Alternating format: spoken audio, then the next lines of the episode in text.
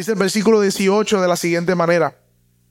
Mi oración es que los ojos de su corazón les sean iluminados para que sepan cuál es la esperanza de su llamamiento, cuáles son las riquezas de la gloria de su herencia en los santos y cuál es la extraordinaria grandeza de su poder para con nosotros los que creemos conforme a la eficacia de la fuerza de su poder.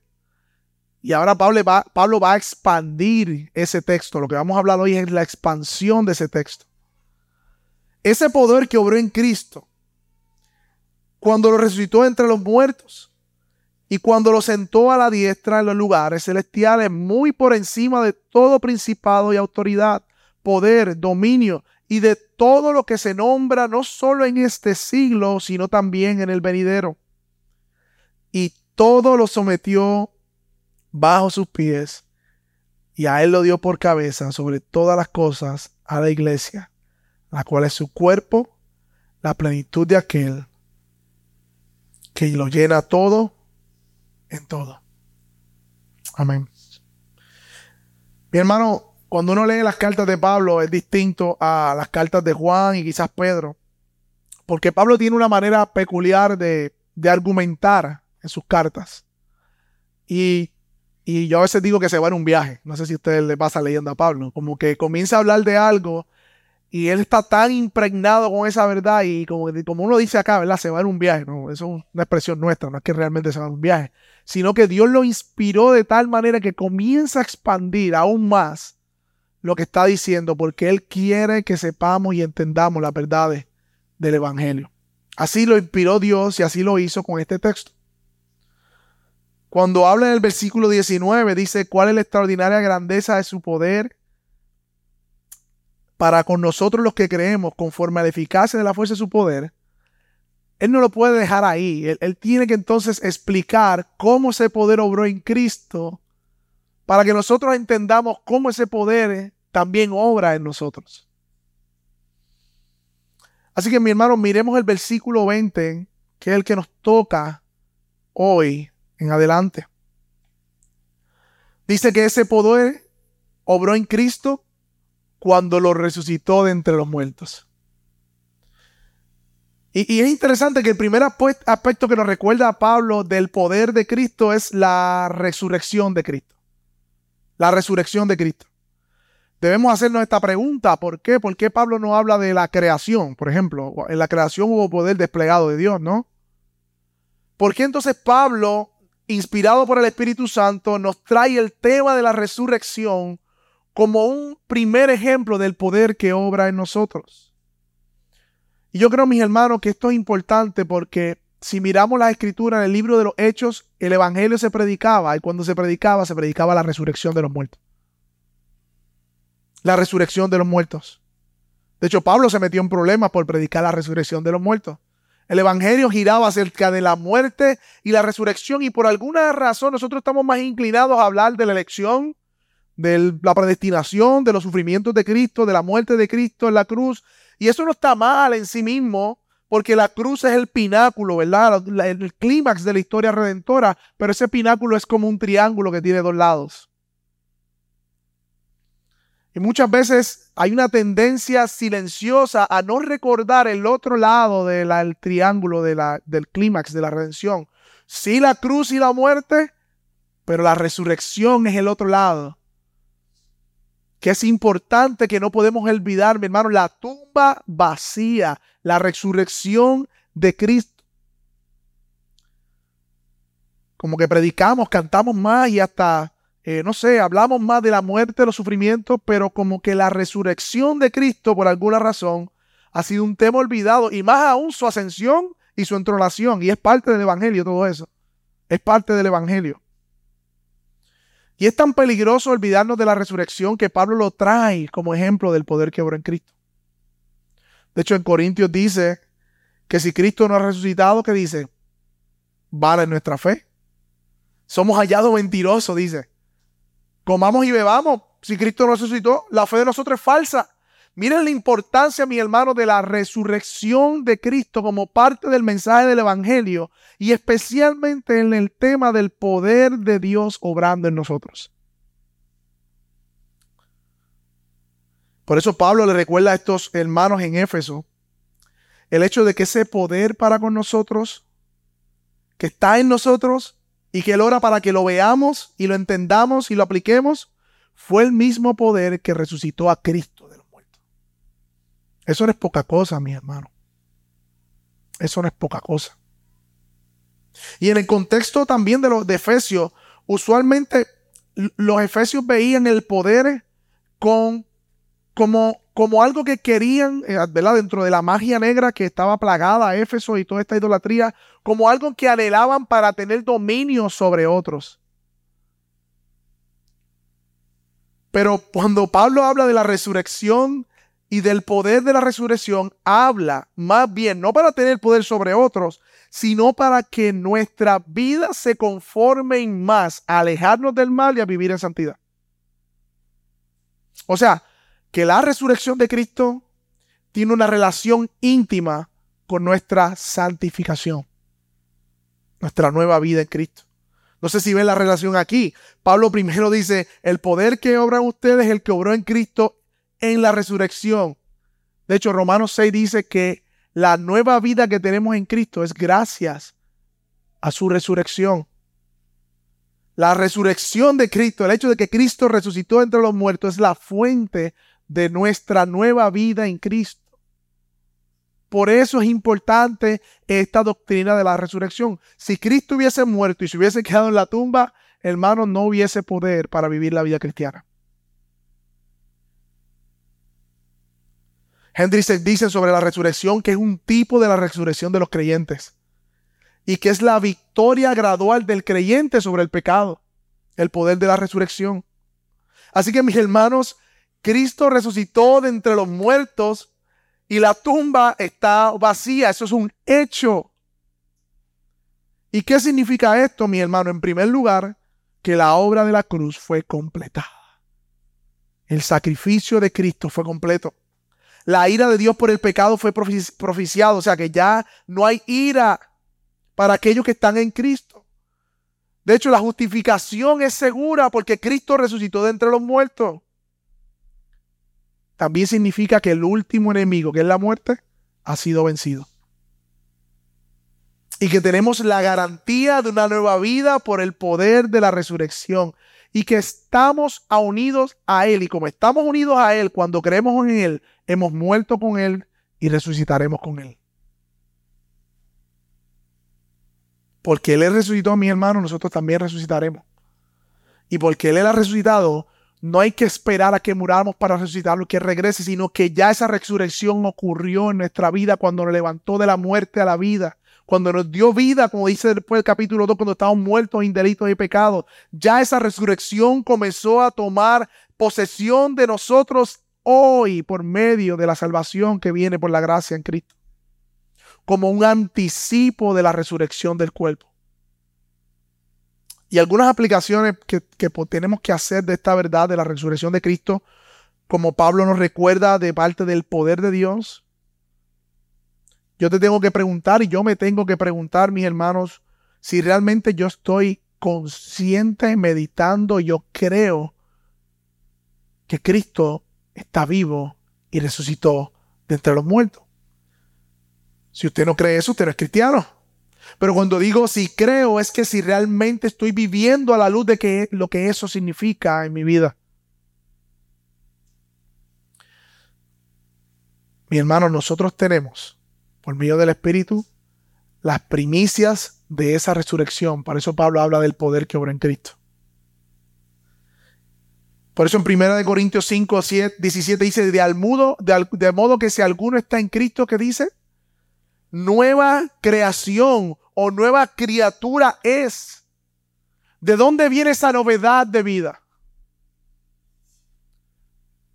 viene del hecho de que Cristo resucitó y nos puede dar nueva vida por medio del poder de la resurrección.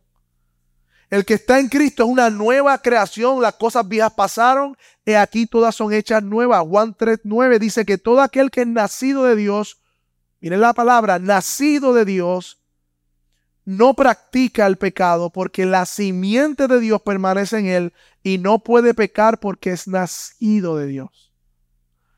Esto quiere decir, mis hermanos, que en nuestra lucha contra el pecado debemos recordar en esos instantes que Cristo resucitó de entre los muertos y que el poder de su resurrección está en nosotros por medio de ese espíritu y por lo tanto podemos tener victoria sobre el pecado.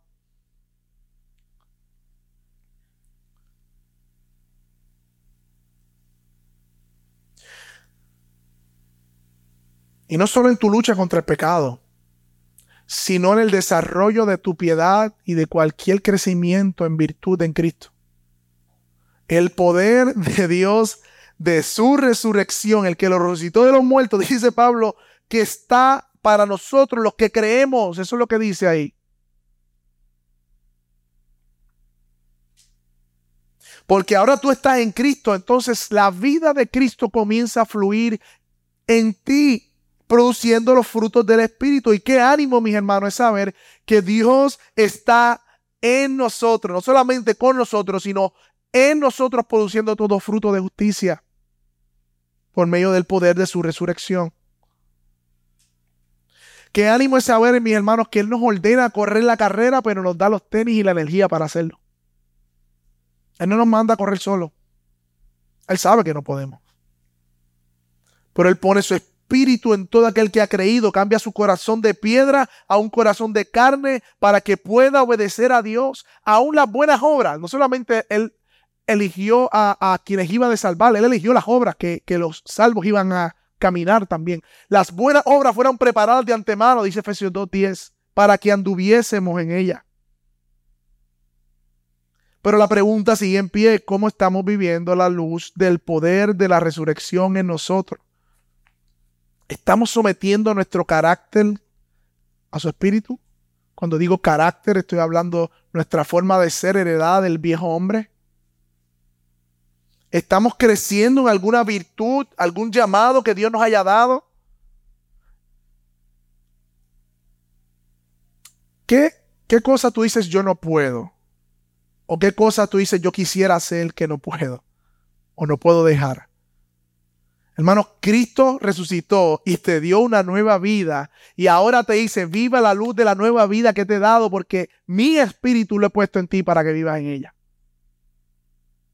Tú no puedes, como hemos dicho, pero sí Él puede por medio de su espíritu en ti. Ese poder dice aquí que obró en la resurrección de Cristo es el mismo poder que está disponible para nosotros los que creemos.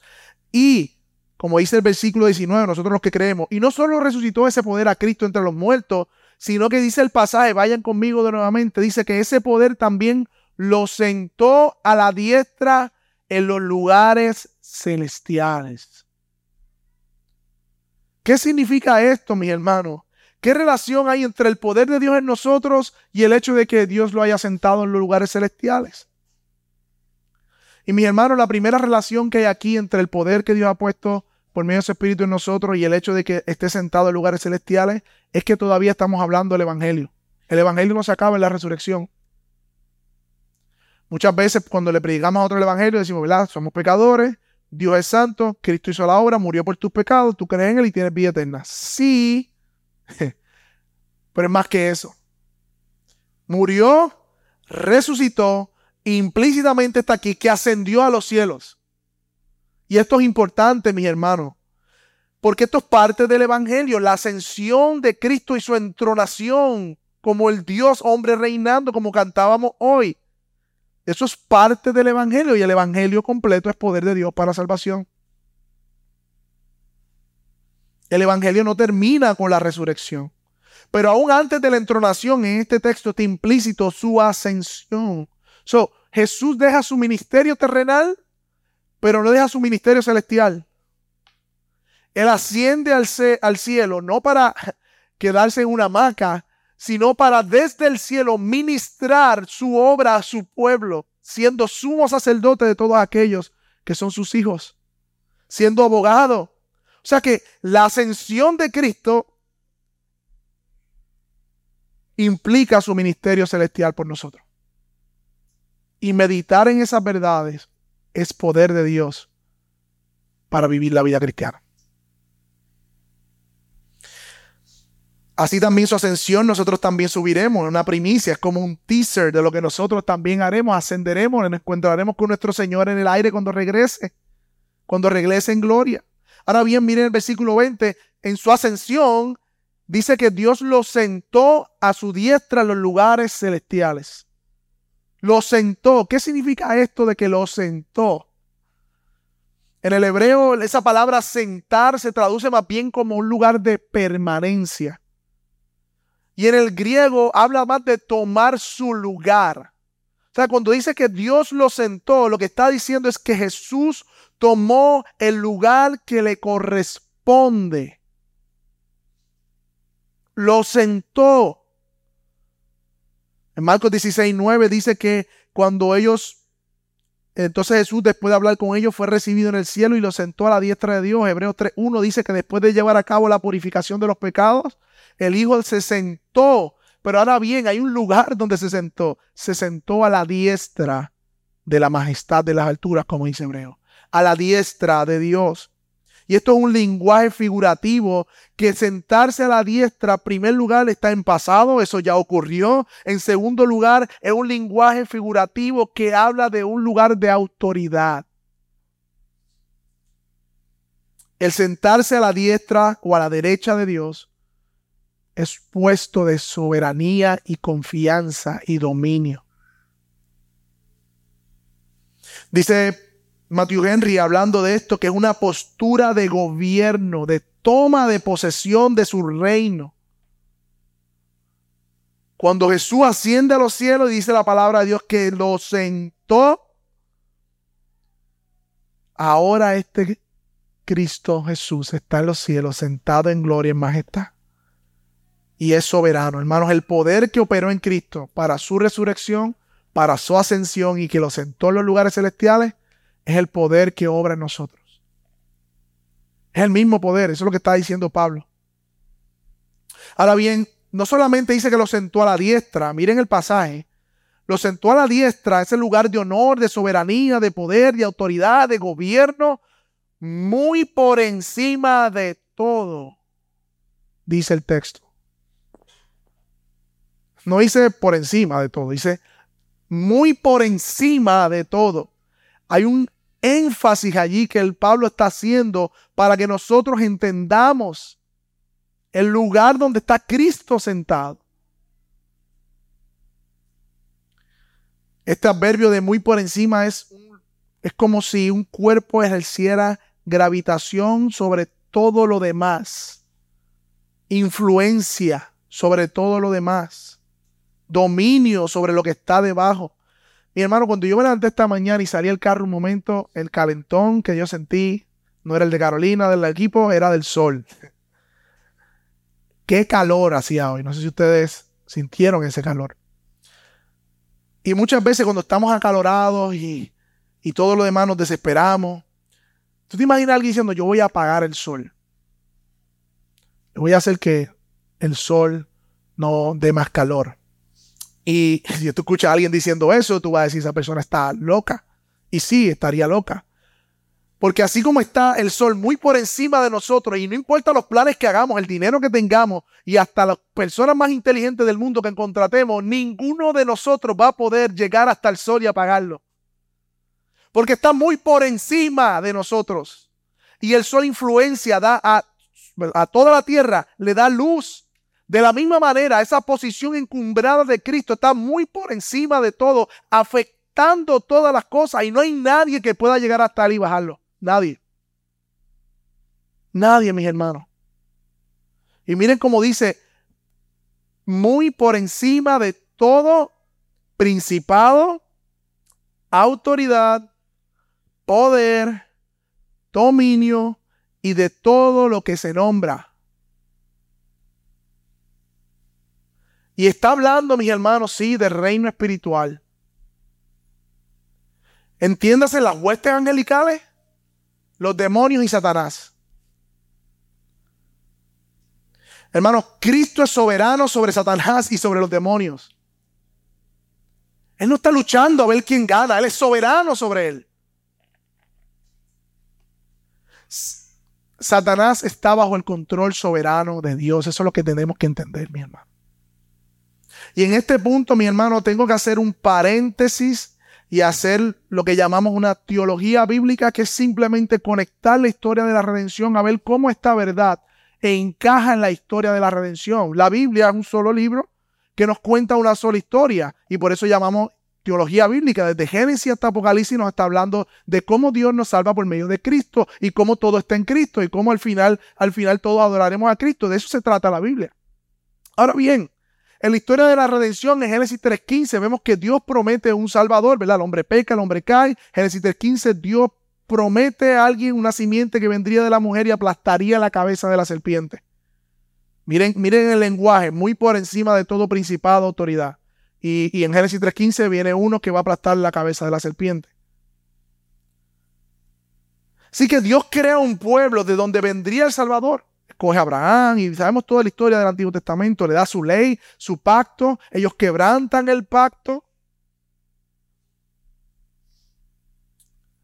Entonces Dios no solo promete un descendiente, sino también promete un nuevo pacto donde todos lo conocerán. Y en Gálatas dice que cuando se cumplió el tiempo que estaba en la providencia soberana de Dios, Cristo nació de mujer, en el tiempo preciso. O sea, fue prometido en Génesis 3.15, pero nació en el tiempo que Dios había designado que naciera.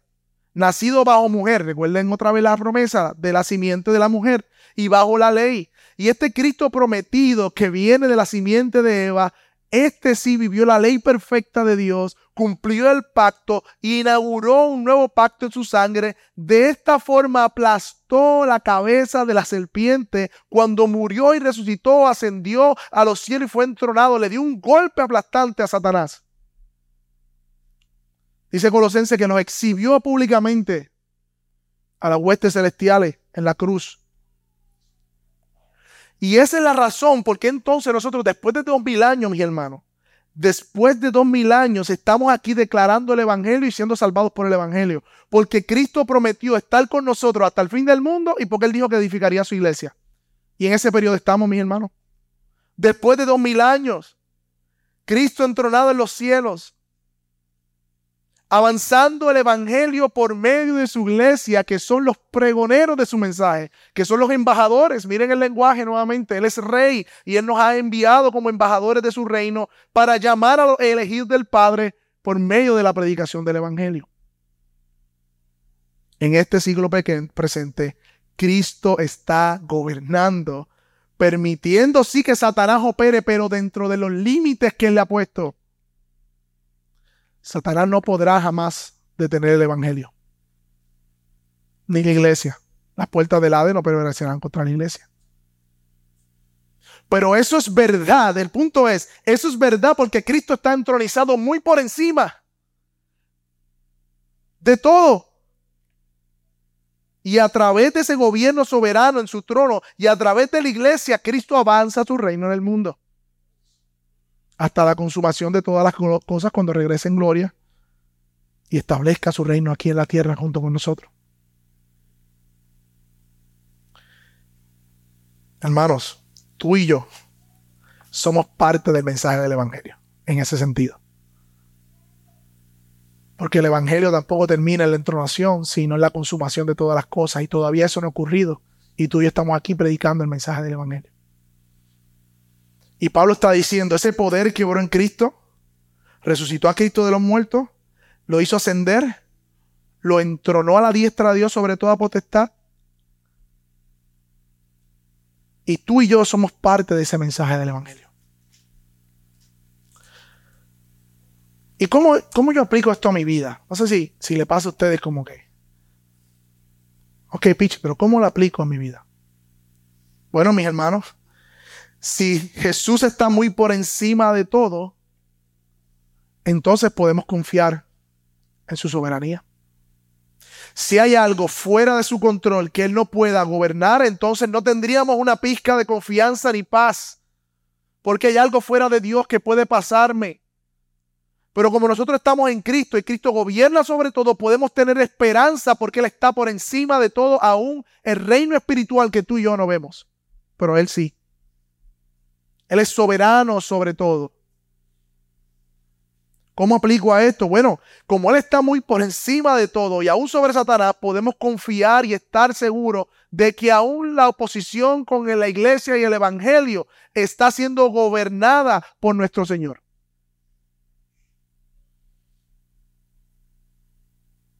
Y Dios en ocasiones permite que nosotros como iglesia y como individuos seamos arandeados por el diablo. Como Pedro. Señor me ha pedido Satanás fue donde Cristo y le dijo, ¿puedo zarandear a Pedro?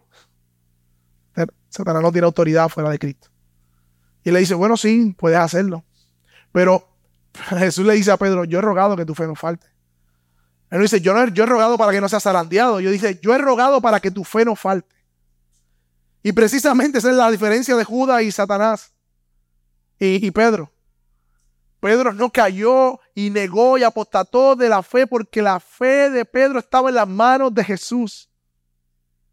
De la misma manera, mis hermanos, nosotros como individuos, como iglesia, somos hijos de Dios y en ocasiones seremos zarandeados, tendremos tormenta, como decía la canción, tempestades, pero los vientos obedecen a la voz de nuestro Señor. Gloriosa la tribulación que nos hace confiar más en Él y menos en nosotros mismos. Esto es un gran consuelo, iglesia, porque aún las malas intenciones de Satanás, Dios las convierte para el bien de sus hijos en sus propósitos soberanos. Aún las agendas que nos ocupan, ideologías de género y todo esto que están hablando en las redes y todo esto que vemos avanzando en los gobiernos, aún esas cosas, mis hermanos, que nos preocupan, nos ocupan, Dios es soberano sobre ellas, Él está en su trono gobernando y ese es nuestro consuelo, mi hermano.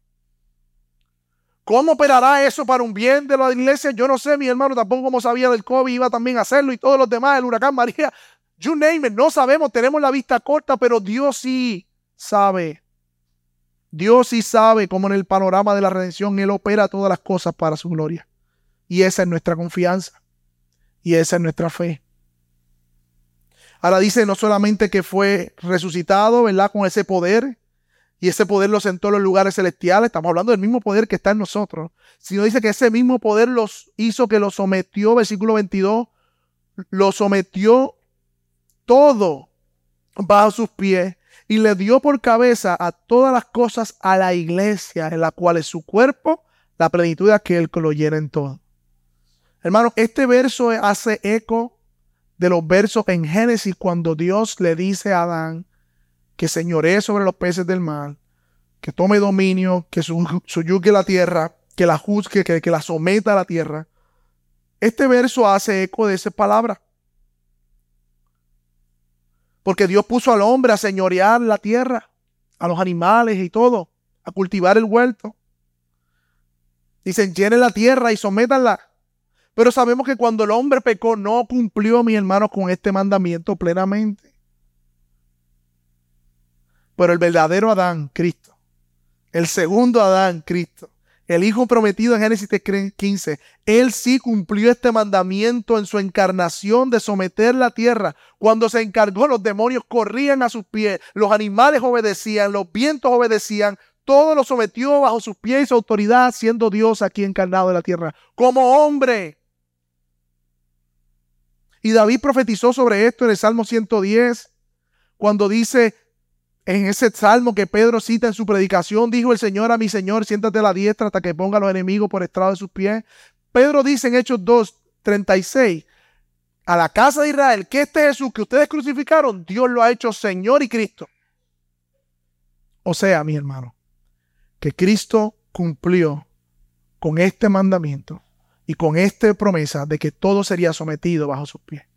Por el mismo poder que está en nosotros por medio de su Espíritu Santo para vivir la vida cristiana.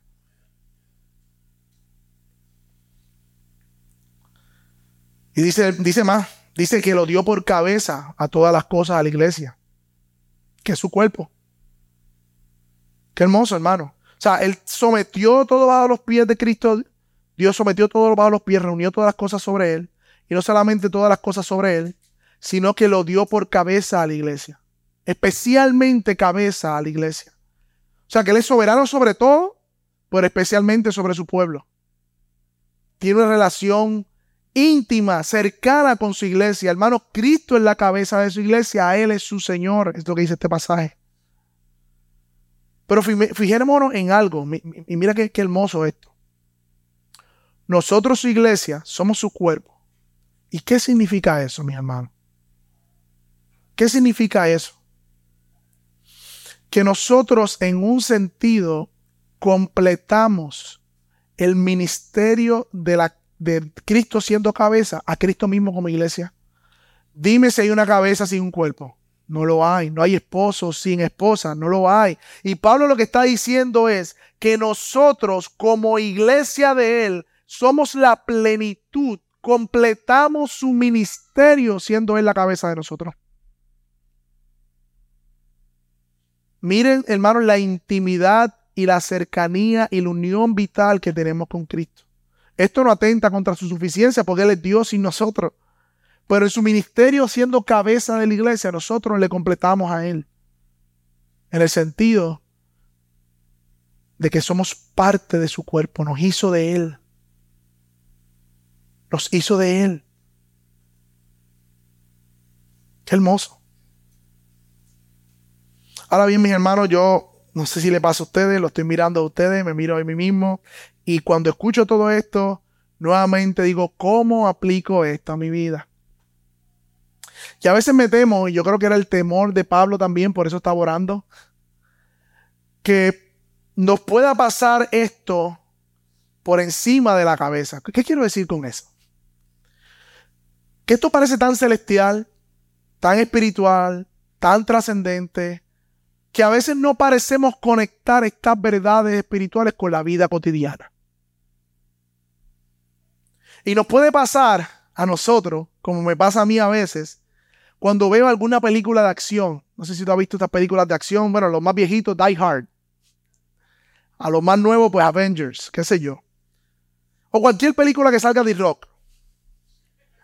El punto es que uno sale tan impresionado por la vuelta que da esa gente, por los edificios que brincan, por los carros que corren. Yo no sé, una película de rock, por un helicóptero, un avión, un carro en medio de un terremoto, brincó de un edificio a otro, se tiró de paracaídas, y yo diciendo, wow, ¿qué no hace este tipo? En la película, claro. Termina la película, nos levantamos de la silla y apenas comenzamos a caminar nos duele la rodilla. Tenemos que ir al baño, nos da sueño, caminamos hacia el carro y uno se siente como tan impotente. ¿A quién tengo yo quien salvar? Estos tipos en la película con una misión bien grande. Y apenas nosotros llegamos al carro y a nuestra casa cansados después de ver la película.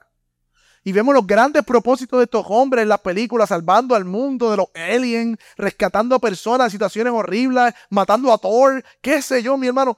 Vemos estas películas y yo tengo el temor que nos suceda como cuando vemos estas películas, cuando escuchamos estas realidades espirituales. Escuchamos predicaciones, leemos la palabra, cantamos de los himnos, pero no vemos la relevancia de la vida cotidiana, de la realidad de que el poder de Cristo que lo resucitó de los muertos, lo ascendió a los cielos, lo entronó y lo sometió todo bajo sus pies y en la cabeza de la iglesia tenga algo que ver con que mañana tengo que ir a trabajar.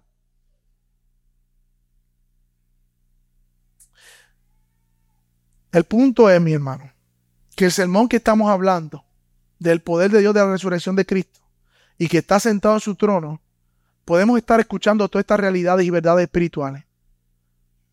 Pero la verdad es que usted tendrá que salir de aquí y cuando salga de aquí te tiene que montar en su carro, tiene que guiarlo hasta su casa, lo más seguro tiene que botar la basura, tiene que preparar los niños, preparar los almuerzos de mañana, poner la alarma, etcétera, etcétera, etcétera, etcétera. Y nos pasa igual que las películas de acción. No conectamos el Evangelio con nuestra vida cotidiana. Pero hay algo que pasó con una película y que fue muy distinto. En el 2006 salió una película, yo creo que es la tercera de las 2500 de Fast and the Furious, que se llamaba Tokyo Drift. Y nosotros en la High estábamos acá con nuestra licencia en mano y casi todos con carros prestados, pero teníamos carro. Y fuimos a ver la película en el 2006, todos los muchachos de la escuela. Y cuando salimos de ver la película con carros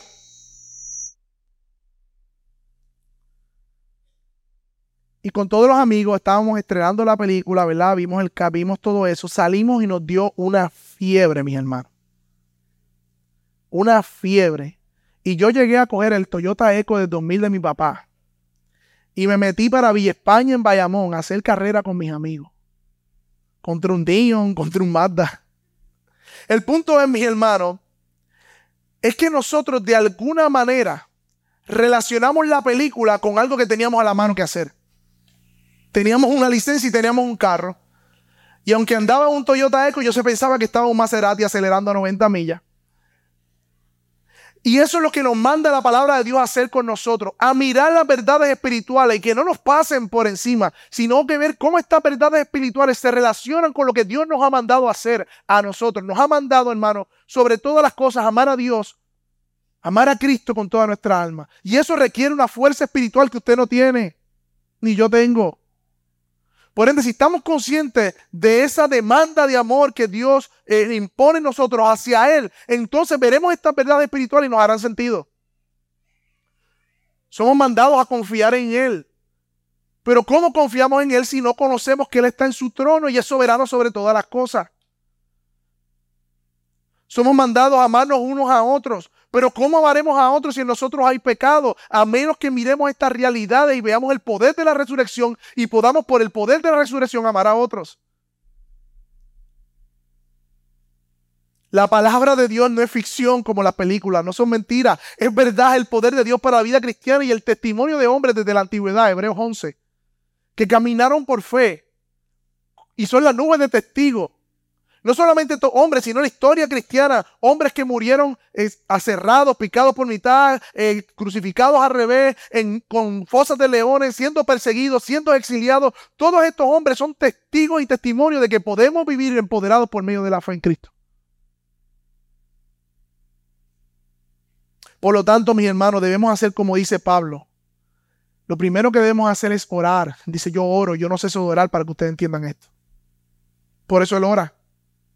Y por eso no debemos dejar de orar, no cesar de orar, que siga Dios abriendo el entendimiento a estas verdades. Debemos disponer estas verdades a nuestra mente en la meditación diaria y debemos esforzarnos en la gracia para mantener estas verdades en nuestra mente en nuestro día a día, cuando botamos la basura, cuando nuestro esposo le levanta la voz, cuando los hijos nos recogen en el cuarto, cuando vamos de camino al trabajo, cuando el jefe nos, eh, nos, nos maltrata, cuando nos hacen injusticia, cuando luchamos con el pecado, estas verdades espirituales son las que debemos tener en la mente para vencer cada día más el pecado. Pero si no relacionamos el Evangelio con nuestra vida, nos va a pasar como las películas de acción no sabemos qué hacer con el Evangelio. Esta semana, mi hermano, en mi lucha diaria contra el pecado, yo recordaba esta verdad y decía, Dios, por el poder de tu resurrección, yo no tengo que pecar. Estoy siendo tentado a pecar, pero yo no tengo que pecar. No tengo porque soy tuyo. Tú me has dado esperanza. Precisamente también esta semana Oraba con un hermano y leímos Colosenses 1 al 3 y decía, pues, si habéis, si habéis resucitado con Cristo, buscad las cosas de arriba donde Cristo está sentado a la diestra de Dios, poned la mira en las cosas de arriba, no en las de la tierra, porque habéis muerto y vuestra vida está escondida con Cristo. Y es a la luz de esa meditación, mi hermano, que nosotros, como dice el versículo 5, podemos hacer morir lo terrenal en nosotros. Podemos revestirnos del nuevo hombre conforme a la imagen de Dios que lo creó.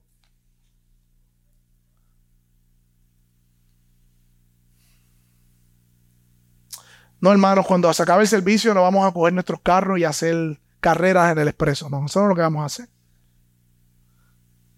Pero sí vamos a tomar nuestras vidas por medio del poder del Evangelio, que obra en nosotros y como dice Hebreos 12, vamos a correr con paciencia la carrera que tenemos delante, puesto los ojos en Jesús, el autor y consumador de la fe. Tenemos una carrera por delante que correr y esa carrera por delante ya está asegurada, la victoria es segura, pero es puesto los ojos en Jesús que podemos correrla. Porque Él es quien inició la fe y quien consumará la fe de nosotros. Quien terminará, quien perfeccionará esa fe en nosotros. Así que corre, mi hermano.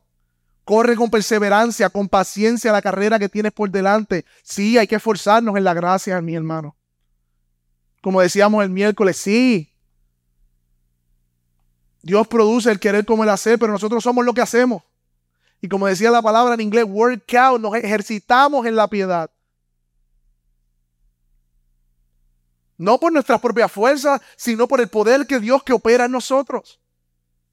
Ánimo, corramos la carrera con paciencia. Tenemos una nube de testigos que ya corrió esperando y nosotros tenemos aún un mayor privilegio porque ellos murieron mirando hacia la esperanza. Ya nosotros vimos la esperanza que Cristo que vino y murió por nosotros en la cruz. Tenemos más motivos para correr la carrera que ellos.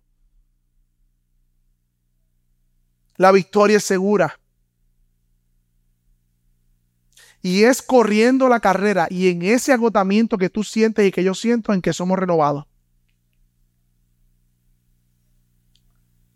Una semana escuchaba sobre eso y decía, es verdad.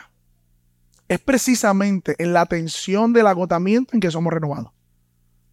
Cuando estamos corriendo la carrera. Si usted se siente cansado, decían, bienvenido, eres cristiano. Todo cristiano, no podemos negar la realidad de que estamos cansados de que el pecado nos agobia, de que la lucha es incesante. Pero dice la palabra de Dios que renueva las fuerzas de cansado y multiplica las que no tienen ninguna.